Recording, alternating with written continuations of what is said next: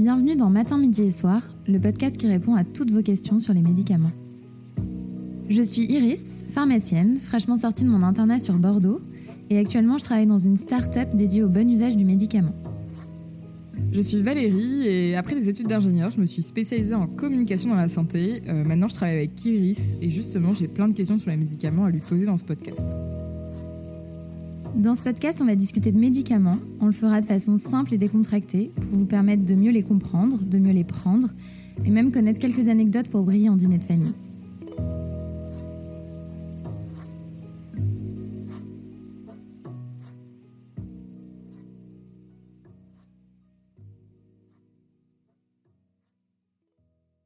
Bienvenue dans le nouvel épisode de Matin, Midi et Soir. Aujourd'hui, ça va être un épisode un peu différent des précédents. C'est un épisode qui va être un peu plus culture générale, dans lequel on ne vous parlera pas d'un médicament en particulier ou d'une catégorie de médicaments, mais des médicaments. Ça peut sembler un peu mystérieux, ces petites pilules qui agissent dans votre organisme et qu'on vous donne euh, lorsque vous avez une grippe, euh, un rhume, euh, une, bronchite. On va donc essayer de vous expliquer avec Iris ce que c'est vraiment, très concrètement, un médicament. C'est ça. Donc en fait, la définition générale d'un médicament, ça va être une substance ou une composition qui va être présentée comme possédant des propriétés qui sont curatives ou préventives à l'égard de maladies humaines, mais aussi animales. Donc c'est quand même assez large comme définition. Euh, ça peut être donc une composition d'une seule, seule substance ou de plusieurs substances, et donc ça doit avoir un effet sur les maladies un effet soit préventif, c'est-à-dire que ça va prévenir euh, bah, ton rhume, ta bronchite, mhm. ou au contraire, ça va avoir un effet curatif, c'est-à-dire que ça va te traiter ta maladie, donc ça va te traiter ta bronchite euh, que tu as déjà, quoi. Ok.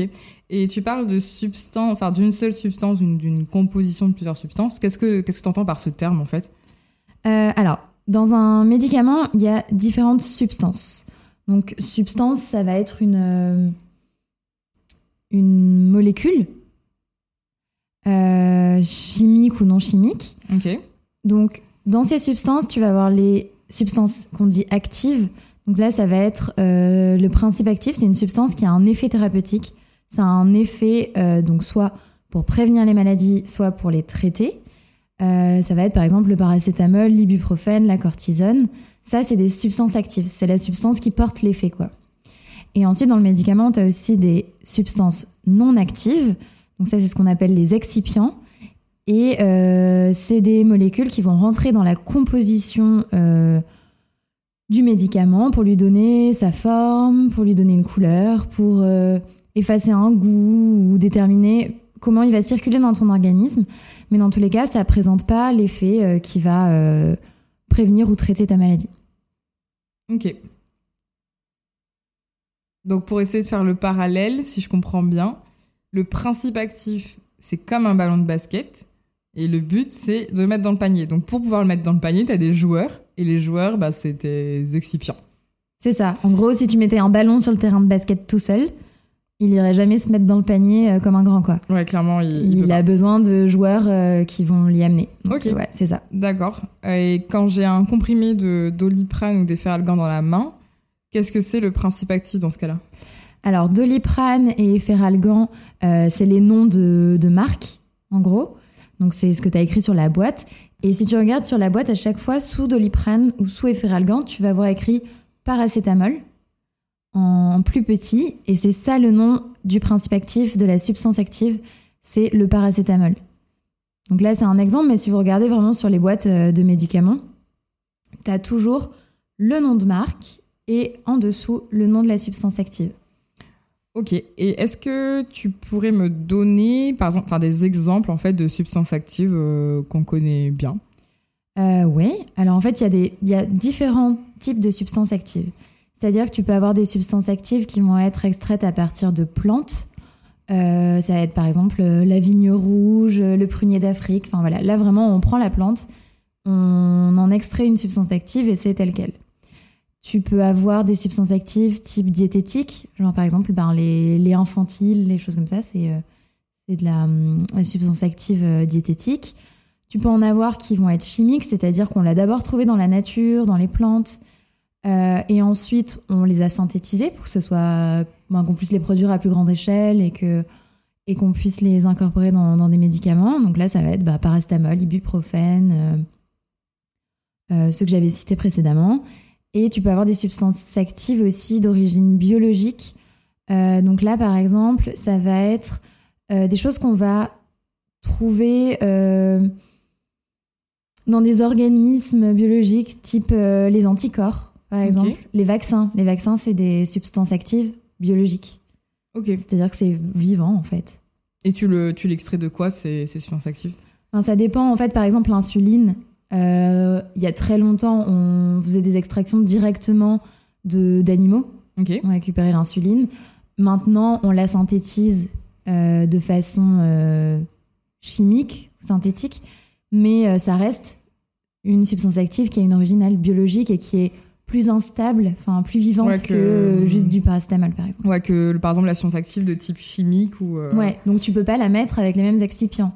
Ok. L'insuline, tu vas devoir la mettre bah, plutôt euh, dans un truc un peu liquide pour que ça reste un peu vivant. Enfin voilà. Ok, très clair. Et à partir de ces substances actives que tu viens de décrire, comment justement, bah, je pense que ça enchaîne mm. bien sur ce que tu viens de dire, comment on décide si on fait plutôt un comprimé, euh, une gélule, euh, un sirop ou un suppositoire, par exemple? Bah, Comme je disais, du coup, c'est le type de substance active qui va te le déterminer dans un premier temps, parce que bah, faut qu'elle reste stable, efficace, il faut respecter un peu sa nature d'origine.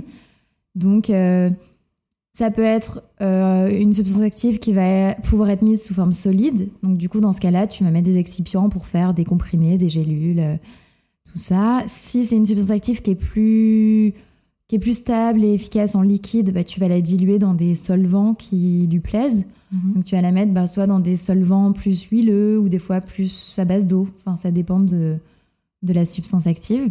Et tu vas en faire des sirops, des solutions injectables, euh, voilà, tout ce qui peut être liquide. Et des fois, ça peut être euh, des principes actifs sous forme de gaz. Donc là, tu vas être obligé de les mettre sous forme gazeuse c'est bah, typiquement l'oxygène, tous les, tous les gaz qu'on utilise euh, à, visée médicale. Donc, euh, donc, par exemple, là, le, si tu prends l'exemple de l'efferalgan ou du doliprane, le paracétamol, c'est pas stable sous forme de gaz. Enfin, on n'a pas la substance active gazeuse, quoi. Donc, tu pourras jamais en. Enfin, jamais. Jamais dire jamais, mais on peut pas, à ce jour, en faire un gaz. C'est hyper marrant parce que du coup, j'ai l'impression de me retrouver dans de mes cours de physique-chimie euh, de, du collège et du lycée avec euh, tout ce qui est stabilité, solide, liquide, bah, gaz. Hein. C'est vraiment. Bah, après, de toute façon, la, la pharmacie, tout ce qui est lié aux médicaments. Euh, vient, vient de la physique-chimie. Et est-ce qu'il y a que justement le type de, de substance active qui détermine la forme du médicament? Non, il y a plein de choses.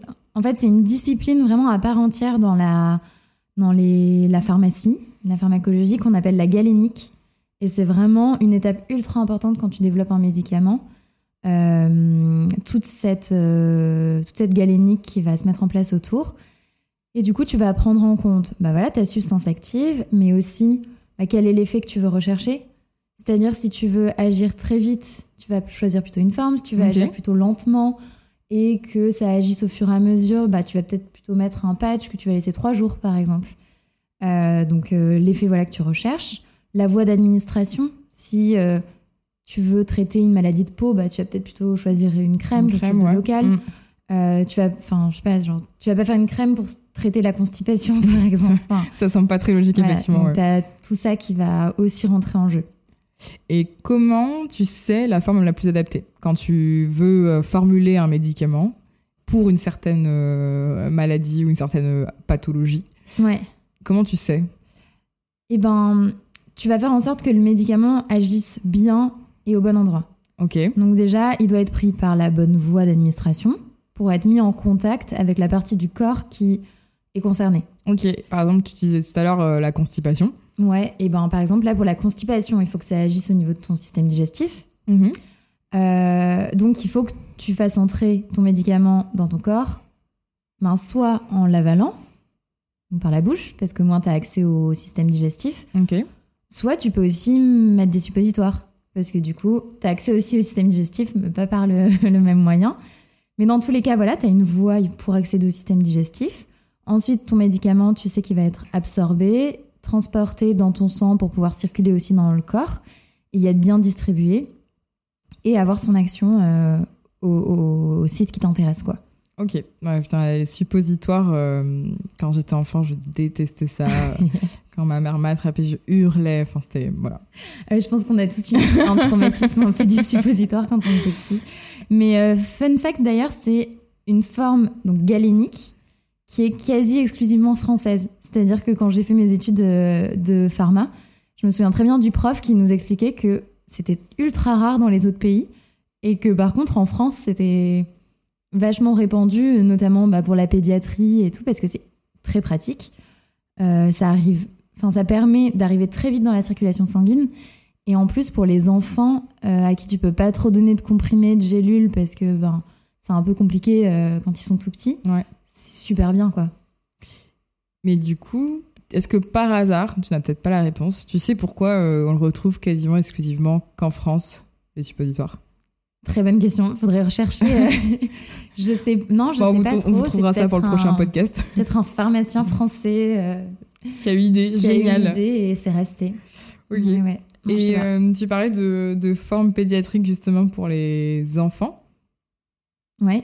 Ça veut dire qu'on prend aussi en compte le type de patient qui va recevoir le médicament quand on fait de la galénique. C'est ça. Tu prends donc en compte ta substance active, quel est l'effet que tu recherches, donc quelle voie d'administration euh, est la plus importante, enfin est la plus pertinente, et aussi ben, à qui tu t'adresses. C'est-à-dire que si c'est pour des enfants, bah, tu vas faire des sirops, des suppositoires. Euh, voilà, les enfants, euh, quand ils sont très jeunes, on évite de leur donner des comprimés. Si c'est par exemple des personnes très âgées à qui tu, pour qui le médicament est développé, ben, tu vas du coup aussi essayer de faire des sirops ou essayer de faire des, comprimés qui vont pouvoir être écrasés ou des gélules que tu vas pouvoir ouvrir pour mettre dans la nourriture. Enfin, faut faire, euh, voilà, tu t'adaptes aussi à la population. Euh. Tu t'adaptes à qui, qui va prendre les médicaments. Mais du coup, les enfants, euh, on parlait des suppositoires notamment tout à l'heure, on leur donne pas de comprimés du tout? Ben, c'est déconseillé, voire contre-indiqué avant 6 ans. D'accord. Enfin, on évite vraiment les comprimés, les gélules pour éviter les fausses routes. Parce que, ben, c'est un peu comme, tu sais, les cacahuètes, comme tu fais super attention avec les enfants. Euh. Oui, oui, c'est vrai. Voilà, il faut, c'est à peu près le même format. Donc, on, vraiment, on va essayer plutôt les sirops, les suppositoires. En plus, les sirops, euh, ben, du coup, ils rajoutent des excipients pour que ça ait un bon goût, un peu caramel, un peu tout ça. Donc, euh, ça, ça passe mieux. C'est vrai que je préférais ça aussi à l'époque. Ouais, mais voilà. Mais après, il n'existe pas des sirops et des suppositoires pour tous les médicaments. Donc, parfois, tu vas être obligé d'être amené à leur donner des comprimés ou des gélules. Et du coup, il en existe que tu peux donc des, des gélules que tu peux ouvrir.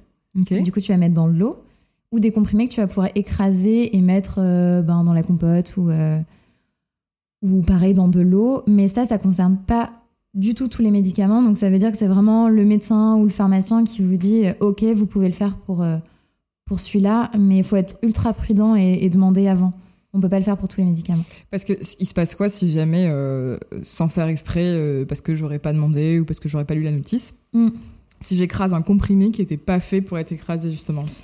Eh ben, ça peut faire que du coup, on, tue un peu la galénique qui a été euh, bien pensée. C'est-à-dire que parfois, tu vas créer un comprimé spécifiquement étudié pour, bah, par exemple, agir au niveau de l'intestin. Ok. Donc du coup, tu vas l'enrober d'un enrobage gastro-résistant, c'est-à-dire c'est une enveloppe qui va résister à l'acidité de l'estomac. Et comme ça, il passe l'estomac en toute tranquillité et il arrive intact dans l'intestin, parce que tu veux agir au niveau de l'intestin. Et si jamais tu le coupes en deux ou tu l'écrases, ben en fait, tu casses cette enveloppe et le médicament sera donc dégradé par l'acidité euh, de l'estomac et il n'arrivera pas intact dans l'intestin, donc il n'aura pas d'effet en fait. Donc tu, tu peux rendre un médicament inefficace en faisant ça. Ok, donc effectivement, je ne vais pas obtenir euh, bah, l'effet euh, thérapeutique pour me soigner que, que je vais rechercher en faisant ça. Ok, et je me suis toujours demandé, quand je prends une tisane, par exemple, j'ai mal à la gorge, c'est vrai qu'un peu le réflexe bah, des mm. remèdes de grand-mère, c'est de prendre une tisane. Est-ce que ça, tu le considères comme un médicament ou pas? Alors ça dépend. C'est-à-dire que si c'est. Euh, donc, c'est vrai que les tisanes, tu peux les trouver aussi dans les pharmacies, ça existe. Donc, si la tisane contient une ou des substances actives euh, et qu'elle a, disons, prouvé son efficacité pour justement prévenir euh, l'apparition d'un mal de gorge ou traiter ton mal de gorge, alors elle peut être considérée comme un médicament. C'est-à-dire que tu le trouveras en pharmacie. Mais il faut à la fois qu'il y ait une substance active, mais aussi que cette substance active ait prouvé son efficacité, qu'elle ait un effet, quoi. Hum, justement, tu parles d'efficacité, de, prouver que, que ça marche bien.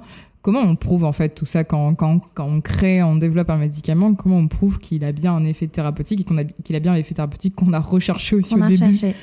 Euh, bah alors quand tu développes un nouveau médicament, donc tu vas avoir la, la, combinaison de ta substance active, tes excipients, ta forme galénique. Ça, ça te fait un médicament. Ensuite, ce médicament, tu vas dire, il a un effet pour ça, ça et ça. Et à ce moment-là, il faut que tu demandes une autorisation à l'agence euh, de santé française qui s'appelle euh, l'ANSM ou à l'agence européenne pour avoir une autorisation de mise sur le marché spécifiquement pour euh, l'effet thérapeutique que tu as mentionné. donc, c'est-à-dire que si je crée une tisane pour le mal de gorge et que j'ai prouvé l'efficacité, je vais me demander l'autorisation pour le mal de gorge. Et donc, tu dois faire une série de tests et d'essais cliniques pour montrer que c'est bien efficace et sécuritaire. Ok. Et tu parlais justement de, de validation par l'agence euh, de santé française ou par européenne. Par exemple, si j'ai un médicament qui est validé aux États-Unis, mais qui n'a pas encore été validé par le, enfin par l'Europe ou la France, bah, j'imagine que du coup, il n'est pas du tout commercialisé en France, même s'il a prouvé son efficacité dans bah, ben, d'autres pays. Du coup, il faut que, il faut demander à ce que l'autorisation qui existait aux États-Unis on la teste et on fait aussi des essais cliniques en Europe ou en France pour euh, pouvoir l'utiliser euh, en Europe. Ok, très clair.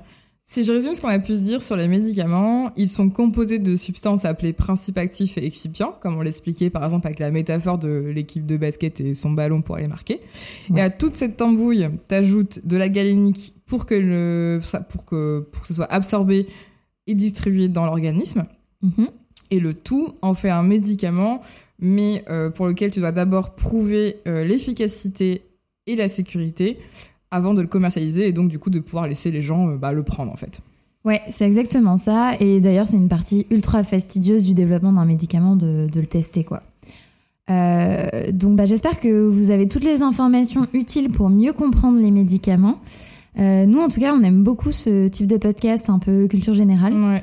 Et dans le prochain de ce type, on vous parlera des génériques. C'est-à-dire, qu'est-ce que c'est que cette catégorie qui est ultra médiatisée et pour lequel, laquelle vous avez beaucoup de questions donc, euh, donc voilà, on a hâte de ça. Vous avez notre mail dans la description de ce podcast. C'est vrai qu'on a déjà reçu pas mal de questions sur les génériques, mais on peut encore en prendre d'autres pour pouvoir y répondre, pour les, aussi pour les prochains épisodes. On a hâte de les lire. On vous remercie vraiment tous pour votre écoute. On espère que ces podcasts vous plaisent autant qu'on a pris plaisir à les faire. Et comme l'indique le nom de ce podcast, vous pouvez nous écouter matin, midi et soir.